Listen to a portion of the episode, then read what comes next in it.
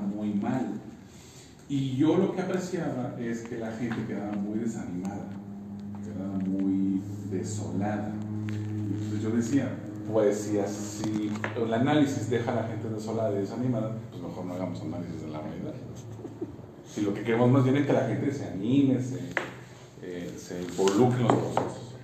Entonces yo tengo la, la hipótesis de que el análisis de la realidad tiene que ser como la lámpara del Evangelio, es decir, que ilumine, que ilumine procesos, que ilumine apuestas, que ilumine caminos, que no cerremos los ojos evidentemente a la realidad, obviamente no se trata de eso, pero sí se trata desde un punto de vista de que nuestro análisis tiene que ser un análisis que nos anime en nuestra misión y que nos llene de esperanza para también construir esperanza en tiempos de desesperanza.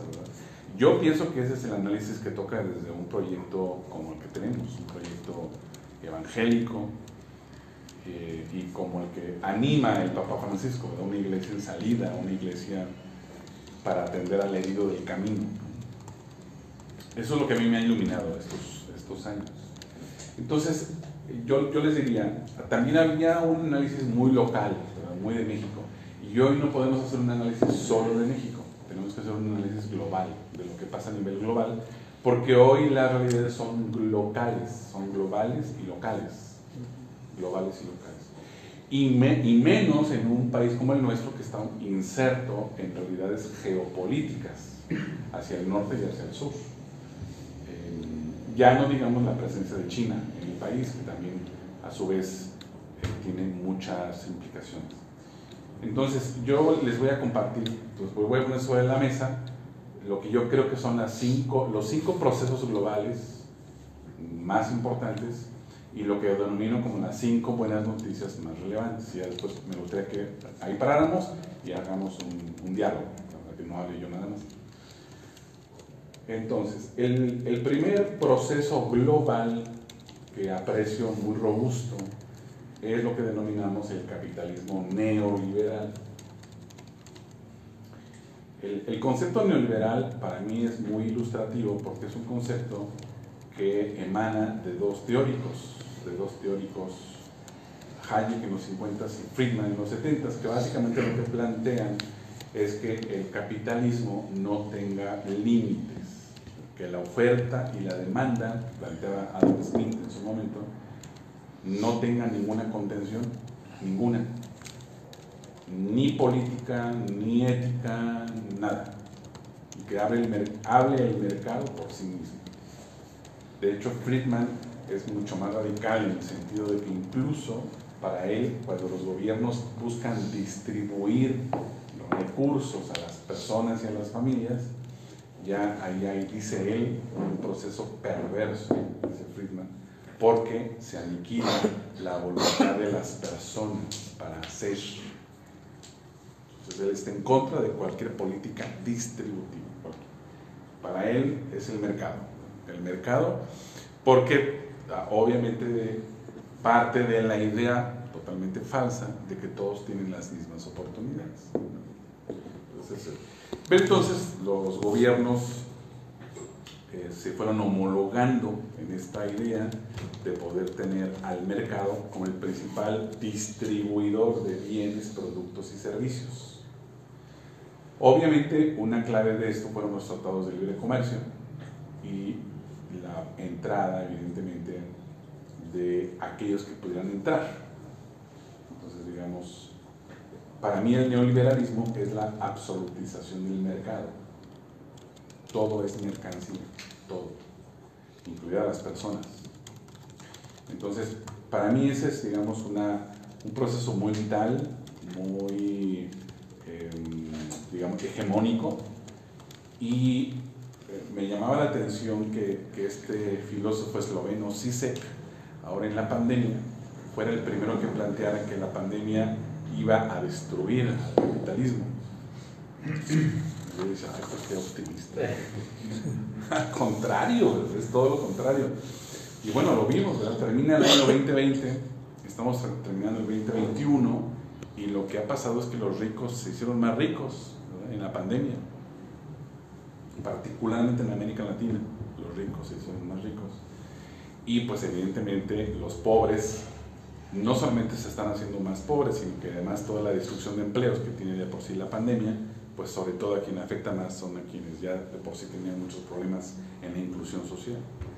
Entonces el capitalismo neoliberal está muy bollante, Estamos, estamos saliendo de la, de la pandemia más menos, más menos, y sin embargo sigue estando muy vital e, esta, esta fuerza hegemónica. Ya, ya iré señalando que evidentemente tiene algunos, digamos, algunos límites en algunos países, según se trata, algunos tamices, pero sigue siendo muy vital. Ese me parece un primer proceso muy claro. Un segundo proceso global muy, muy claro es, consecuencia de este modelo, es una agudización de la desigualdad. Diría, diría más que de la pobreza, de la desigualdad. Porque la pobreza ahora se ha enseñoreado con la pandemia, pero ahora tuvimos un debate muy intenso en Aushal, eh, muy, muy intenso, porque se planteaba que en América Latina vivíamos una agudización de la pobreza y algunos, algunos rectores de, de, Sudamérica planteaban que más bien en América Latina se había, digamos, acotado la pobreza los últimos 20 años, pero lo que sí claramente nunca se ha acotado desde hace muchísimos, desde hace 50, es la desigualdad, siendo América Latina la región más desigual del mundo, Brasil y México somos campeones de la desigualdad. Pero el, el, fenómeno de los últimos 20 años es que los países que antes tenían más o menos equilibrios sociales, como Estados Unidos y Europa, que tenían estados de bienestar, también crecieron en su desigualdad. Porque el neoliberalismo a esos países les erosionó el welfare state, o lo que denominamos como el estado de bienestar. Entonces también la desigualdad se metió a los países más desarrollados. Entonces tenemos una desigualdad dentro de los países y tenemos una desigualdad global resultado de este modelo. Luego, tercer proceso, resultado de, este, de, esta desigualdad, pues evidentemente el proceso de migraciones globales. Las migraciones son cada vez más eh, disruptivas. Pensemos la migración venezolana, que es una migración que incluso ya llegó aquí. Pero ya llegó aquí. Eh, sorpresivamente, los venezolanos han tomado también esta ruta, que es una ruta pues, mucho más larga, mucho más peligrosa para ellos, porque ellos han hecho ya muchas migraciones hacia el sur de, Sudamérica, Colombia, Perú, Ecuador, Chile, a Chile, Argentina, Uruguay. Entonces, como que era lo más natural hacia allá, pero bueno, se han agarrado para acá también, se ha ido muy mal. Pero bueno, son, hay migraciones muy específicas, pero en realidad el mundo hay un dato de la ONU que plantea que son algo así como 250, grosso modo, 250 millones de personas que están saliendo de esos territorios por muchas razones. Razones económicas, razones de violencia, razones de cambio climático, eh, incluso clases medias, no necesariamente aquellos que solamente están en la periferia social, también clases medias por razones profesionales.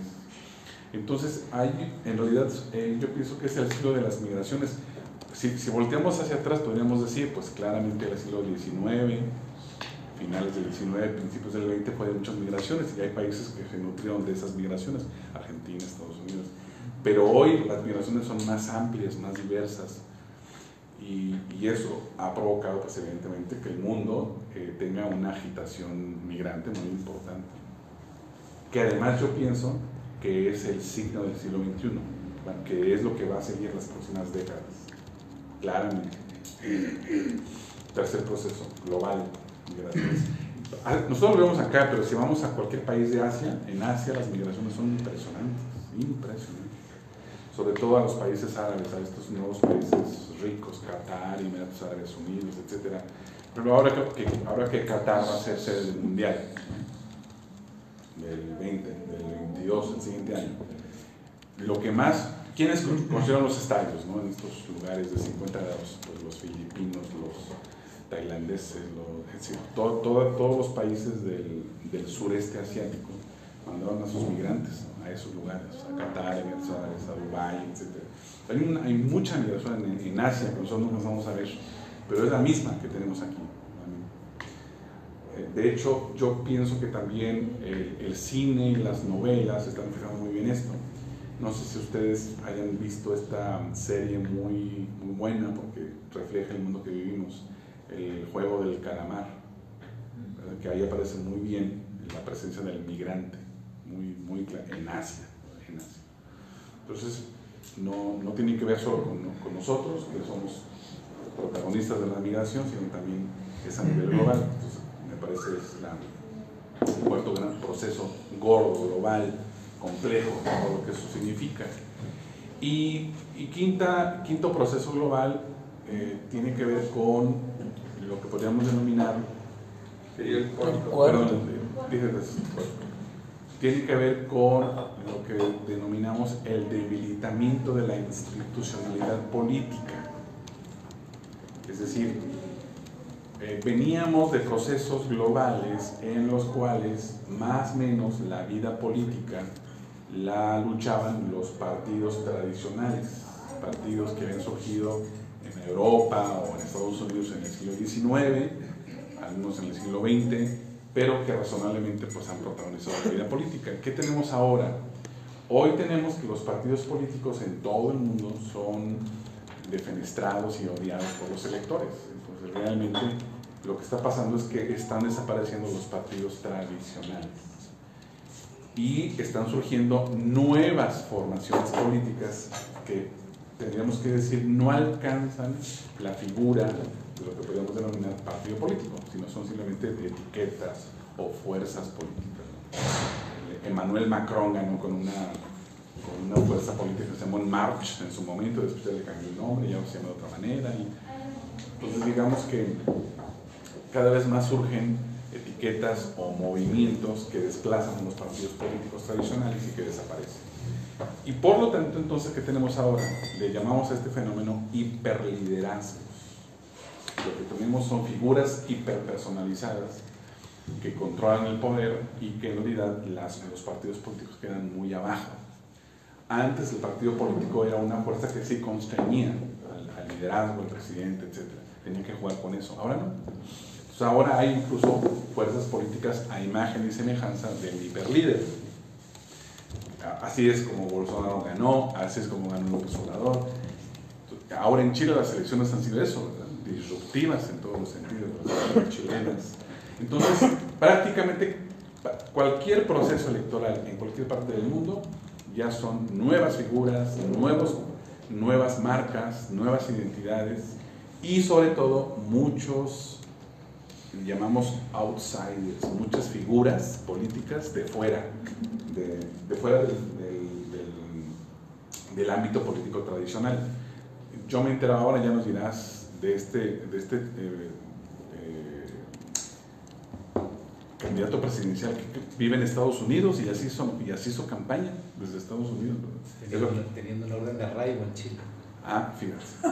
13% de 13% de los chilenos votaron por alguien que no vive en Chile. Para que tengan una idea.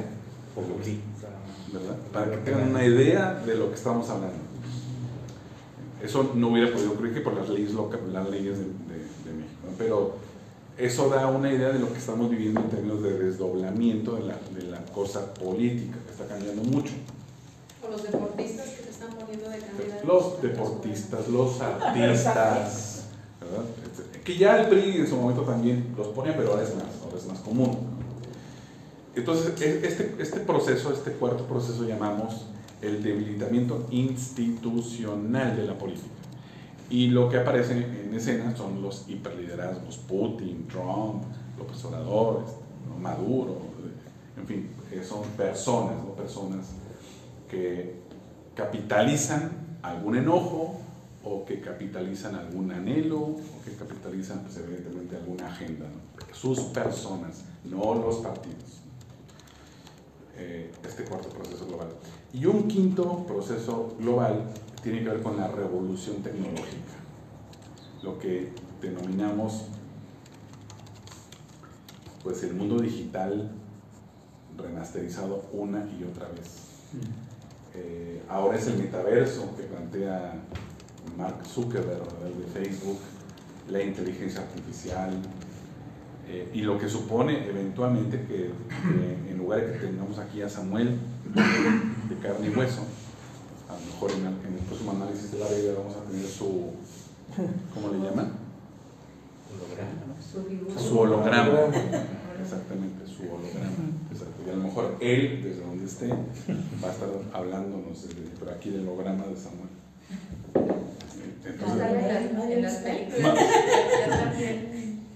Va a hacer real. ¿Cuál? En las películas, en la película bien. Ah, sí, claro, todo lo de Matrix y todo eso. ¿no? Claro.